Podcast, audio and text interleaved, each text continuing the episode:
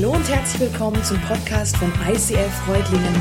Schön, dass du den Weg im Web zu uns gefunden hast. Ich wünsche dir in den nächsten Minuten viel Spaß beim Zuhören. Ja, Inspiring People, unsere Sommerserie. Als ich gefragt wurde, so Inspiring People, über wen ich eine Message machen würde, da habe ich mir so überlegt, ja, es gibt schon Menschen irgendwie, von denen ich was gelesen habe und das fand ich irgendwie auch beeindruckend. Und ich dachte, ja, wäre vielleicht jemand. Aber ich habe mich dann irgendwann gefragt, Mensch, aber so inspirierend. Also von wem würde ich sagen, hey, so ein Mensch, der wirklich inspirierend ist? Und ich habe mich dann für Martin Luther King entschieden. Martin Luther King. Und wahrscheinlich kennt jeder von euch Martin Luther King in irgendeiner Form, auf jeden Fall von I have a dream. Das kennen wahrscheinlich alle von uns. Und ich wusste auch, naja, okay, es war jemand, der für die Gerechtigkeit gekämpft hat, für die Bürgerrechte der Schwarzen gekämpft hat. Aber so ganz ehrlich, so richtig tief kannte ich diesen Martin Luther King erstmal nicht. Und dann kam in mir so die Frage auf, ja, okay, Bürgerrechte, das, was damals passiert ist, wo die Schwarzen wirklich unterdrückt wurden, so ist das überhaupt ein Thema? Hat es für uns in irgendeiner Form überhaupt Relevanz? Hier, Reutlingen, in Balingen, in Böhringen, hier bei uns in der Region in Deutschland. Aber wisst ihr, je mehr ich mich mit dem Leben von diesem Martin Luther King auseinandergesetzt habe und mehr diesen Menschen wirklich gesehen habe, was ihn ausgemacht hat, desto inspirierender fand ich ihn. Und ich möchte auch heute mit hineinnehmen. Und diese Serie Inspiring People, die ist ja so ein bisschen anders von der Message her als das, was wir sonst so haben. Ähm, und deswegen lasst uns mal so, ich möchte euch in den Lebenslauf mit reinnehmen, aber auch auf so ganz besondere Gedanken, die Martin Luther King geäußert hat oder was er auch gelebt hat. Geboren wurde Martin Luther King am 15. Januar 1929 in Atlanta, in Georgia. Und auch sein Vater Mike King war Pastor. Und mit seiner Mutter Alberta und seinen zwei Geschwistern wohnten sie in einer Gegend, die damals in dem, in der Stadt, wo sie gelebt hatten, auch zu den wohlhabendsten Gegenden gehört hat. Und es ging ihnen gut. Aber sie lebten sehr bescheiden. Sie hatten alles, was sie brauchten. Und Martins Vater, das war auch jemand, ja, der sich nicht alles gefallen ließ. Man hat ihn so auch genannt als chronischer Beschwerdeführer für die Menschen, die ihn gekannt haben. Und es gab mal eine Begebenheit, als Martin und sein Vater Schuhe kaufen wollten. Da sind sie in den Laden gegangen und man hat sie dann so in den hintersten Teil des Ladens geführt, sodass man sie auf jeden Fall nicht gesehen hat. Und man wollte sie nur dort hinten auch bedienen. Und das hat Martins Vater so in Rage gebracht, dass er gesagt hat, nee, ich, ich gehe hier raus, das, das geht nicht, das kann überhaupt nicht sein. Und der kleine Martin, der war verunsichert, er hat gemeint, hey, Dad, was, was passiert hier, warum? Und als Antwort bekam er, Martin, dein Leben lang wirst du gegen diese Form von gegen Rassismus kämpfen müssen. Und Martin verstand nicht, was das bedeutete. Aber er war sich sicher, er sagte, hey, ja, ich werde ihm auf jeden Fall helfen dabei. Einer von Martins besten Freunden, mit dem er gespielt hat, jeden Tag, Tag aus, Tag ein auf der Straße, war ein weißer Junge aus der Nachbarschaft. Und das ging so lange gut, bis sie irgendwann in die Schule kamen. Martin ging dann irgendwann in eine Schule für Schwarze und sein Kumpel, sein bester Freund, ging in eine Schule für Weiße. Und ab jenem Tag hat der Vater von diesem weißen Jungen verboten, dass er mit Martin spielt. Und mit diesem tiefen Schmerz, den Martin da gespürt hat, ist er zu seiner Mutter gerannt. Und er wollte wissen, hey, warum? Warum nehmen mir die Weißen meinen, meinen besten Freund weg? Er konnte es nicht verstehen. Dann ist die nächste Station 1944. Da begann Martin sein Studium aus, an dem College, wo auch sein Vater schon mal studiert hatte. Und um etwas Geld fürs Studium zu verdienen, dann arbeitete er in einer Tabakfarm im Norden der USA. Und im Norden der USA war diese Rassentrennung nicht ganz so krass wie in den Südstaaten. Und an einem Tag, als er nach Hause gefahren ist mit dem Zug, da musste er im Speisewagen hinter einem Vorhang sitzen. damit die weißen Fahrgäste vor ihm beschützt wurden. Und da fragt er sich, hey, wie kann das sein? Wie kann es möglich sein, dass im Süden der USA, dass es Gesetze gab, die der Verfassung widersprachen? Er verstand nicht. Warum halten Menschen an Vorurteilen fest? Und warum können sie so verschlossen sein für Argumente, die ihr Welt- und Menschenbild in Frage stellen? 1948 führte er sein Studium in Chester an einer überkonfessionellen Universität fort. Und als einer von elf Schwarzen von insgesamt 100 Studenten versuchte er alles. Er versuchte wirklich alles, um diesem Bild, das die Weißen von den Schwarzen hatten, zu widersprechen. Er war fleißig. Er war überkorrekt. Und er stand unter einem ganz starken Druck. 1951 beendete er sein Theologiestudium als Bester seines Jahrgangs. Und dann heiratete er am 18. Juni 1953 Coretta Scott. Und zusammen hatten sie vier Kinder. Und er liest viel über verschiedenste Philosophen und einige Bücher über Gandhi, von dessen gewaltlosen Widerstand gegen das damalige britische Imperium, da war er fasziniert von. Und für Martin Luther King war Gandhi ein Beweis dafür, dass das Gebot der Nächstenliebe eine Grundlage ist, um etwas zu bewegen. Um etwas zu bewegen in der Politik, um etwas zu bewegen in der Gesellschaft und um die Spirale von Gewalt zu durchbrechen. Aber es war ihm zu dem Moment nicht bewusst, dass er eines Tages in die Situation kommen würde, wo das zum Tragen kommt. 1954 nahm Martin Luther King mit 25 Jahren seine erste Pastorenstelle in einer Baptistengemeinde in Montgomery an. Und Montgomery, das war ein Ort, wo diese Rassentrennung noch viel, viel krasser war als in anderen Städten in den Südstaaten. Es gab kaum Berührungspunkte, wo sich Schwarze und Weiße begegneten. Und dort, wo es die gab, da wurde die schwarze Bevölkerung bewusst erniedrigt, gedemütigt und von den Weißen ferngehalten. Als im Dezember 1955 sich eine Frau weigerte, ihren Sitz im Bus und in diesem Bus, da durften die Schwarzen dann sitzen, wenn es auch Plätze gab und wenn kein Weißer reinkam. Und diese Frau, ihr Name war Rosa Parks, die hat sich geweigert. Die hat sich geweigert aufzustehen. Und sie wurde verhaftet. Und diese Situation, die führte dazu, dass aus dieser Aktivistengruppe, wo auch Martin inzwischen mit dazugehörte, zu einem Boykott aller Busse in der Stadt für einen Tag aufgerufen wurde. Und Martin Luther King war sich unsicher. Er meinte, ja, ist es richtig?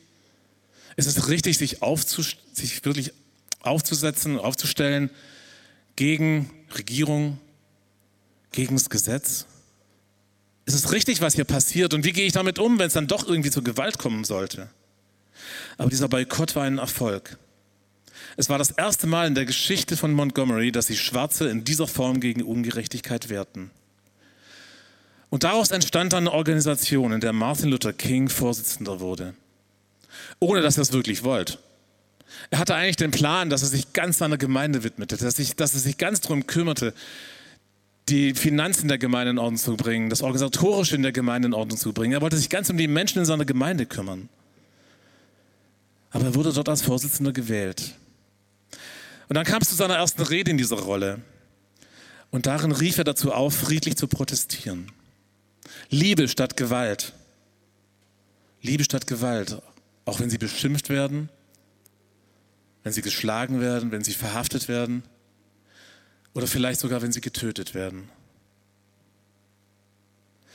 Liebe bedeutete für Martin Luther King eine Kraft, die über uns hinausgeht, über Gefühle, Vorstellungen, Vorurteilen und die von Gott kommt.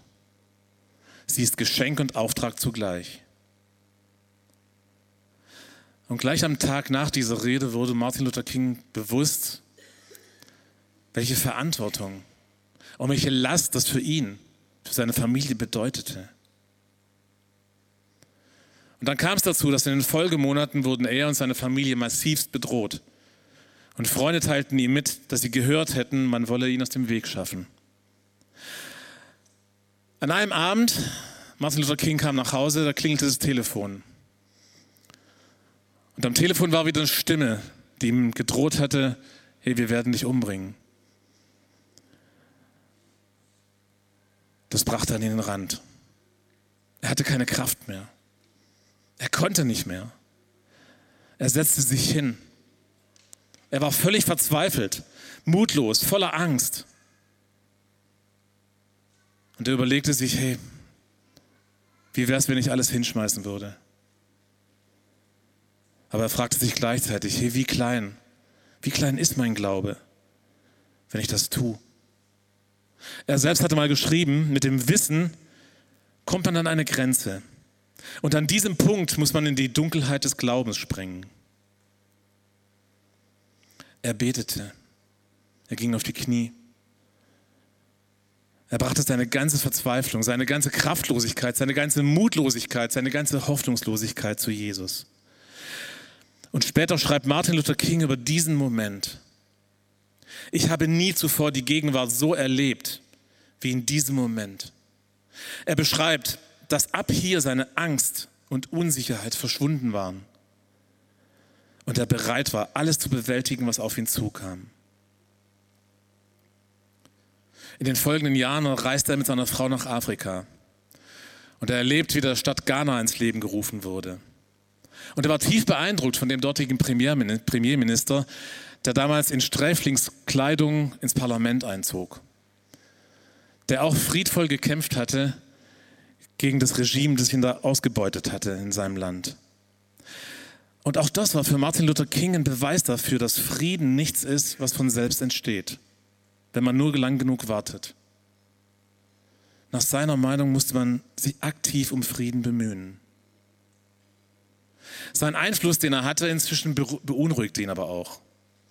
Manche hielten ihn für einen Übermenschen, der alle Probleme lösen konnte. Und der Druck, der auf, auf ihm lastete, der war so hoch. So viele Hoffnungen lasteten auf ihm. Und so bat er Gott darum, nicht zu vergessen, dass er nur ein Symbol, ein Symbol der Bewegung sei. Und er ermahnte sich selbst, denke daran, dass du nur ein Kanal der Wahrheit bist, aber nicht die Quelle. Im Mai 1963, da gab es einen friedlichen Protest von über 1000 Jugendlichen und Kindern. Und dieser Protest, der wurde von der Polizei dort mit Wasserwerfern, brutal mit Schlagstöcken niedergemacht. Die Bilder, die, Bilder, die, das, die dieses zeigten, gingen um die Welt. Und der damalige US-Präsident John F. Kennedy schaltete sich ein, um weitere Unruhen zu verhindern. Für King war das ein großer Erfolg. Er spürte, dass er nicht ganz allein war mit dem, mit diesem Traum. Und am 28. August hielt Martin Luther King seine, Groß, seine Rede oder vielmehr schon seine Predigt. I have a dream. Endlich, endlich solle die selbstverständliche Wahrheit anerkannt werden, dass alle Menschen vor Gott gleich geschaffen sind. Dieses Zielfoto, das er zeichnete, war ein Bild von Freiheit. Es war ein Bild von Einheit. Aber gleichzeitig war Martin Luther King auch niemand, der die Wirklichkeit aus den Augen verlor. Der irgendwie ausblendete, dass es Enttäuschungen, dass es Schwierigkeiten oder auch Niederlagen gibt. Aber er wusste auch, Menschen brauchen eine Vision. Er war der Ansicht, dass unsere Vorstellungen von der Zukunft unser Denken und Handeln in der Gegenwart beeinflussen. Und in einer seiner Predigten, da sagt er, es kommt darauf an, Enttäuschungen anzunehmen, aber nie die Hoffnung zu verlieren. Und Martin Luther King wusste, von was er sprach. Er hatte genug Rückschläge erlebt. Er hatte Trauer erlebt. Er hatte Enttäuschungen erlebt. Er war müde. Er war erschöpft. Aber gleichzeitig wollte Martin Luther King nie zu einem Menschen werden, der verbittert oder gleichgültig wird. Und so setzte er weiter auf die Zusammenarbeit mit John F. Kennedy, der sich stark für die Bürgerrechte einsetzte, obwohl aus allen Gegenden in den Südstaaten Gegenwind kam. Als Kennedy am 22. November 1963 bei einem Attentat ums Leben kam, da sagte Martin Luther King zu seiner Frau, so wird es auch mir ergehen. Ich sage dir, das ist eine kranke Gesellschaft. 1954 bekommt Martin Luther King mit 35 Jahren den Friedensnobelpreis. Und auf dem Rückflug von Oslo macht er einen Stopp in Harlem und spricht dort über die vergangenen Tage. Und er spricht zu den Menschen dort, die vor ihm sind. Die letzten Tage befand ich mich auf dem Berggipfel. Und ich wünschte wirklich, ich könnte einfach dort bleiben. Aber ich muss wieder ins Tal zurück. Dort sind diejenigen, die Hoffnung brauchen. Dort sind diejenigen, die einen Ausweg finden müssen. Aber ich gehe zurück mit einem Glauben. Und ich habe immer noch einen Traum. Am 3. April 68 wird Martin Luther King von einem Heckenschützen erschossen.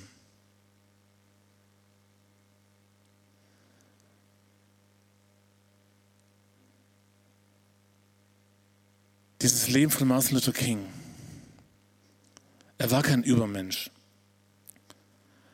Er war niemand, der alle Probleme lösen konnte. Aber er wusste, dass Gott mit ihm ist.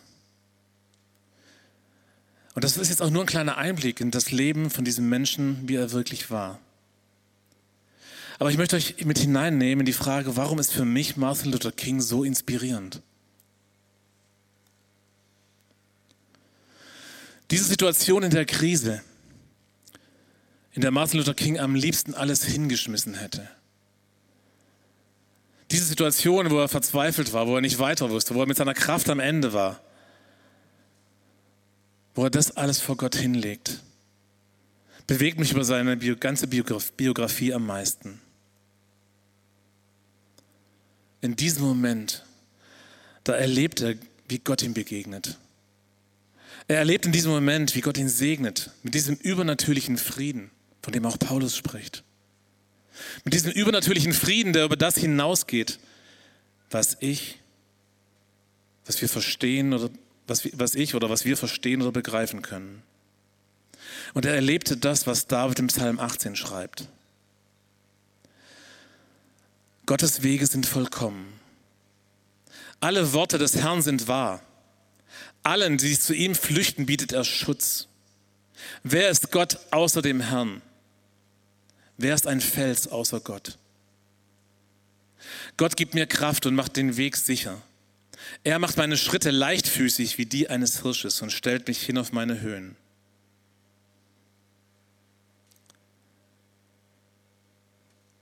Es hat mich tief berührt, dass immer wieder, wenn Martin Luther King in solchen Situationen war, die für ihn wirklich herausfordernd waren, immer wieder dieses Erlebnis in dem Erleb dieses Erlebnis immer wieder neben sichtbar wurde. Dass immer wieder von ihm berichtet wird, dass er seitdem nicht mehr von Angst getrieben war, sondern dass er furchtlos nach vorne schaute, seinem Traum vor Augen, in dem Wissen, dass Gott an seiner Seite ist. Und das inspiriert mich. Das inspiriert mich, nicht nur auf meine Optionen zu schauen, nicht auf meine Kraft zu schauen, sondern auf Jesus. Das Zweite, was mich wirklich inspiriert, ist eine kompromisslose Liebe.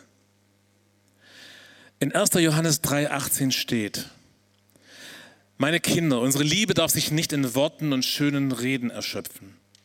Sie muss sich durch unser Tun als echt und wahr erweisen. Martin Luther King war jemand, der das lebte. Er hat nicht nur darüber gepredigt und nicht darüber gesprochen, er lebte das. Und ich kann es wirklich nur erahnen, was es für ihn bedeutet hat was es für seine Frau bedeutet hat, was es für seine Kinder bedeutet hat. Es ging um Gerechtigkeit. Das stimmt.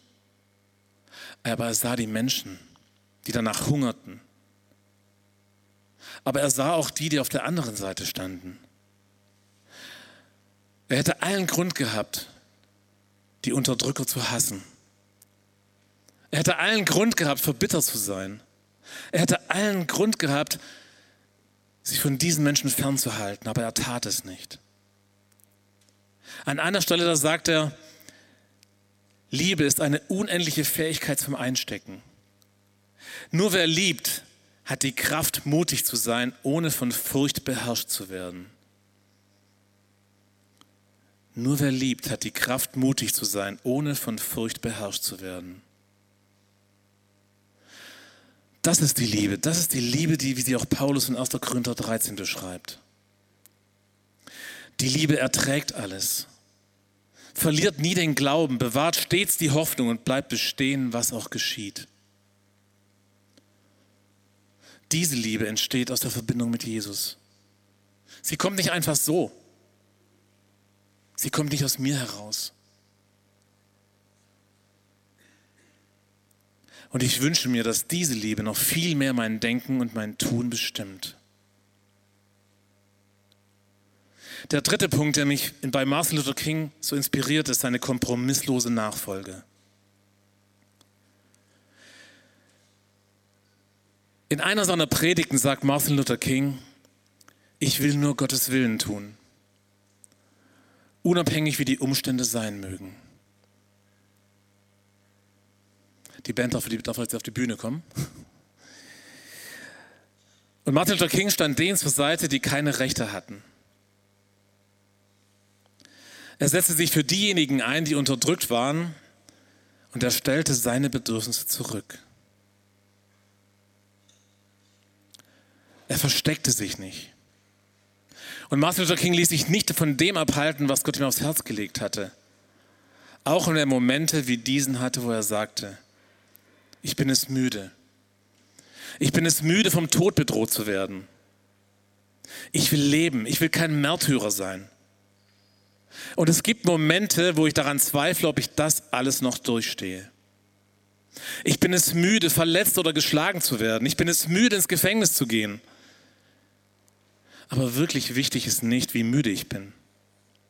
Wichtig ist, ob wir die Missstände beseitigen können. Mich inspiriert diese Hingabe. Mich inspiriert sein Gehorsam.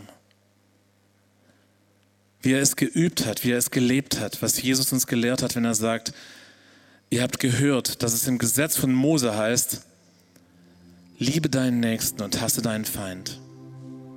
Ich aber sage, liebt eure Feinde, betet für die, die euch verfolgen. So handelt ihr wie wahre Kinder eures Vaters im Himmel, denn er lässt die Sonne für Böse und Gute aufgehen und sendet Regen für die Gerechten wie für die Ungerechten. Martin Luther Kings Zielfoto, sein Traum, ging über ihn hinaus. Es ging ihm nicht um die Bürgerrechte der schwarzen Bevölkerung, es war ein Traum von Freiheit, wo kein Mensch fremdbestimmt ist. Ein Traum, in dem alle Menschen gleichberechtigt Gottes Kinder sind. Zwei Monate vor seinem Tod hielt Martin Luther King eine Predigt in seiner Heimatgemeinde und er spricht davon, dass er immer wieder an seinen Tod denkt. Und er fragt, was wird man bei meiner Beerdigung sagen? Und er antwortet drauf, ich möchte, dass jemand an dem Tag sagt, Martin Luther King versuchte mit seinem Leben anderen zu dienen. Er versuchte Liebe zu üben. Ich möchte, dass jemand an dem Tag sagt, er versuchte bei der Kriegsfrage auf der richtigen Seite zu stehen. Ich möchte, dass er an jenem Tag sagt, er versuchte die Hungrigen zu speisen. Ich möchte, dass ihr an jenem Tag sagen könnt, ich versuchte in meinem Leben die Nackten zu kleiden. Ich möchte, dass er an jedem Tag sagt, ich versuchte in meinem Leben die im Gefängnis zu besuchen. Und er schließt, ich werde kein Geld hinterlassen. Keine luxuriösen Dinge. Ich möchte nur ein hingebungsvolles Leben hinterlassen. Dieses ganz persönliche Zielfoto von Martin Luther King, das hat mich zum Nachdenken gebracht und ich habe mich gefragt, hey, wie sieht das bei mir aus? Wie sieht es bei mir aus, im Hier und im Jetzt? Und das waren jetzt ganz schön viele Infos über Martin Luther King.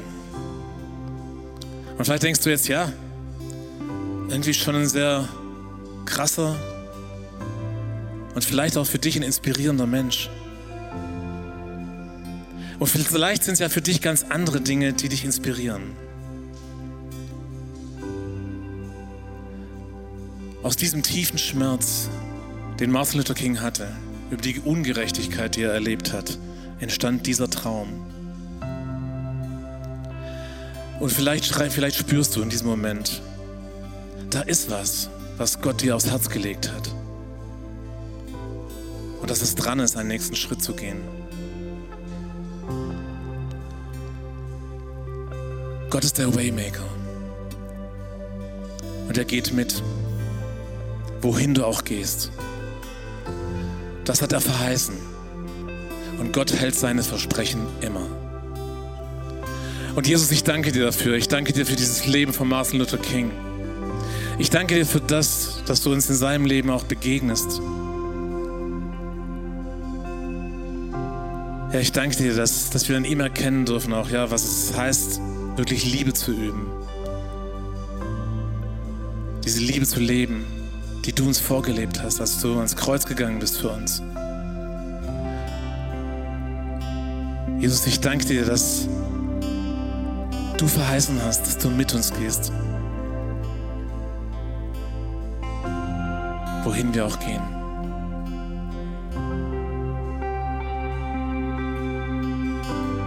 Du bist der Waymaker. Danke dafür.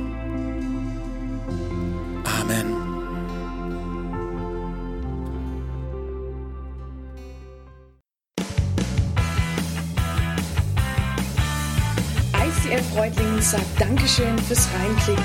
Weitere Infos findest du unter www.icf-reutlingen.de.